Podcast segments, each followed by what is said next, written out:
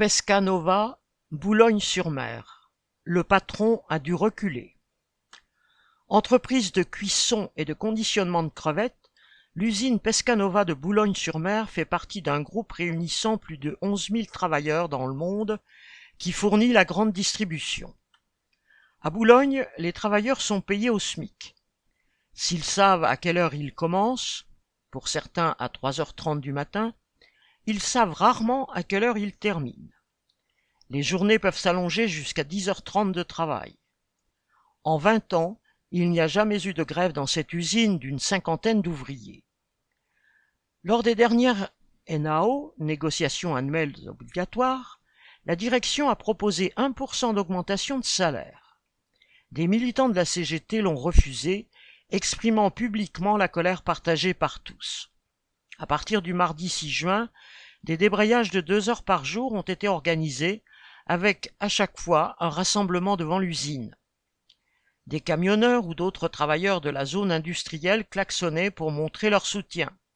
Des panneaux ont été rédigés demandant le respect. Dans ces débrayages, les travailleurs exigeaient 10% d'augmentation. Au troisième débrayage, le jeudi 9 juin, la direction, la même qui refusait tout jusque-là, proposait 3,5%, expliquant que c'était sa dernière proposition, et clôturait les NAO.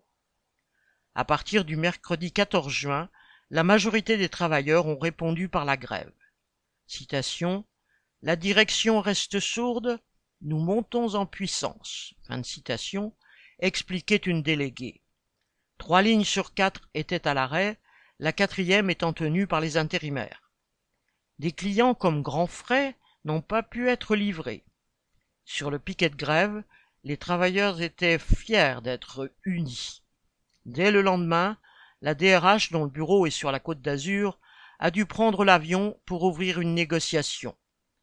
La direction a dû reculer, cédant 6% d'augmentation de salaire et payant les heures de grève et de débrayage. Face à ce mouvement de grève, inhabituel au sein de l'entreprise, la direction a utilisé les méthodes traditionnelles des patrons.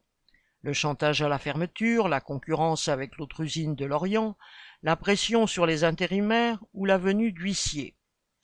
Les travailleurs de Pescanova lui ont répondu par leur détermination et par la grève et l'organisation, seul moyen de faire reculer les actionnaires.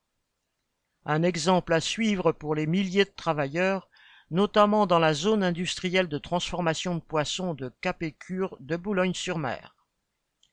Correspondant Hello.